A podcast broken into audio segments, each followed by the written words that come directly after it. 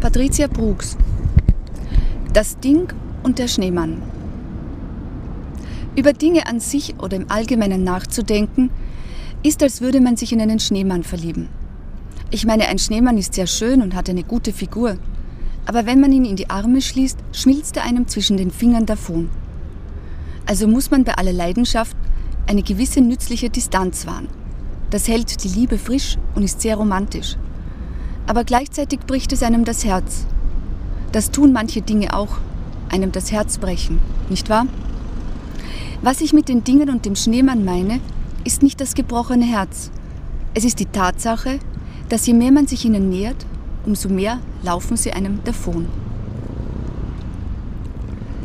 Das Ding an sich ist ein Gegenstand, eine Sache, die nicht näher bezeichnet wird, sagt der Duden und platziert das Ding nach dem deutschen Industrienorm festgelegten DIN-Format für Papiermaße und dem Dinge. Nein, nein, das ist nicht die allgemeine Bezeichnung für ein liebes kleines Ding. Es ist das Wort in Hindi für ein zwar kleines, aber Boot. Naja, man kann sich nicht aussuchen, wo man landet. Und wie man gebettet wird, so liegt man. Zugegebenermaßen könnte das Ding es ja wirklich schlechter treffen. Immerhin stehen ihm auch Begriffe wie Diaspora oder Diphtherie verhältnismäßig nahe. Wenn ich dann meinen Schneemann denke, wird mir ganz bange. Ein Schiffchen aus Papier ist wenigstens eine Chance, auch wenn man nicht so genau weiß, wo das hinführt. Eine Reise ist immer gefährlich. Das ist so mit den Dingen, auf die man sich einlässt. Man weiß nie so genau, was einen erwartet.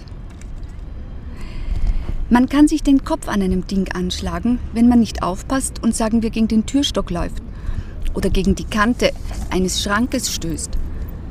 Man kann auch selbst aktiv werden und jemand ein Ding über den Kopf schlagen. Einfach so, aus Zorn oder sogar aus Berechnung. Aber jemanden eins überbraten ist schon sehr grob, nicht wahr? So ein übles Ding sollte man sich also besser aus dem Kopf schlagen. Da handelt man sich nur Schwierigkeiten ein. Man kann ja auch ein Ding drehen, ohne jemand dabei körperlich zu verletzen. Eine Briefkastenfirma gründen und die Steuer hinterziehen. Man kann auch einfach sein Ding durchziehen, vielleicht auch ein Ding aufziehen, ein Projekt, ein Geschäft oder meinetwegen auch ein Kind. Man sollte dabei allerdings nicht ganz außer Acht lassen, dass es sich leicht als ein Ding entpuppen könnte, das einem über den Kopf wächst. Trotz allem sollte man Haltung bewahren. Es gibt eben Dinge, die man nicht tut. Mit der Geliebten seines besten Freundes Sex zu haben und ihm das auch noch zu erzählen oder einem Schneemann die Karotte in den Hintern zu stecken. Also das der Geliebten eines Freundes ist mir egal, aber über meinen Schneemann lasse ich nichts kommen. Es gibt nämlich auch die Lust an den Dingen. Ich denke dabei jetzt nicht an einen mit religiösem Enthusiasmus praktizierten Materialismus, an einen besinnungslosen Kaufrausch von CDs, schicken Schuhen oder elektronischen Geräten. Nein, nein, ich denke da an ganz einfache Dinge, an meinen Schneemann zum Beispiel, mit seiner glatten, weißen Haut und seinen schwarzen Augen. Diese Aura von flirrendem Polarlicht, das ihn umgibt, wenn wir uns küssen und ich meinen Körper an seinen drücke. Ach, dabei fällt mir ein, jemand kann einem auch sein Ding zeigen. Das muss nicht zwangsläufig etwas Unmoralisches sein. Es könnte sich dabei durchaus auch um ein nagelneues Auto oder eine mühevoll gezüchtete zimperliche Orchideenart handeln. Fade Dinge eben. Man muss also nicht gleich entrüstet aufschreien. Da finde ich es schon empörender, dass mit einem jungen Ding zwangsläufig immer eine junge Frau gemeint ist und nicht ein junger Mann, nicht einmal ein junger Hund. Der Mann als junger Hund ist eine eigene Kategorie der Beleidigung. Aber der Mann hat ein Ding und die Frau ist ein Ding. Zumindest solange sie jung und dumm ist. Haben oder sein. Aber wer nichts hat, der ist auch nichts. Oder habe ich das falsch verstanden? Naja, man darf das nicht persönlich nehmen. Man muss eben auch in diesen Dingen über den Dingen stehen. Am besten hält man den Mund und jubelt jemand ein Ding unter. Ein Kuckucksei ins Nest gelegt. Das ist schon ein feines Ding. Und selbst ist man dabei schön aus dem Schneider. Können Sie den letzten noch einmal lesen? Das ist nämlich das Einzige, das Rascheln, was nicht gut ist, das ist das Anstoßen von Papier am Mikrofon. Okay. einfach den, ja, eh die, dies, diesen Satz. Genau. Das ist schon ein feines Ding. Und selbst ist man dabei schön aus dem Schneider. Allerdings können die Dinge später auch auf einen zurückfallen. Vielleicht sogar der Schneider. Und dann steht man schön da. Aber man darf nicht immer gleich das Schlimmste denken. Es gibt ja zum Glück auch Dinge, die einem einfach in den Schoß fallen. Man braucht sich dafür nicht einmal anstrengen. Eine gute Nachricht, ein unverhoffter Geldsegen oder ein stürmischer Liebhaber. Es gibt sogar Dinge, die vom Himmel fallen.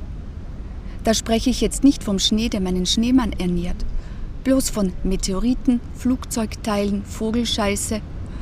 Das ist nichts, was grundsätzlich schlecht ist, außer man ist davon persönlich betroffen, weil einem sagen wir, das Ding auf den Kopf fällt.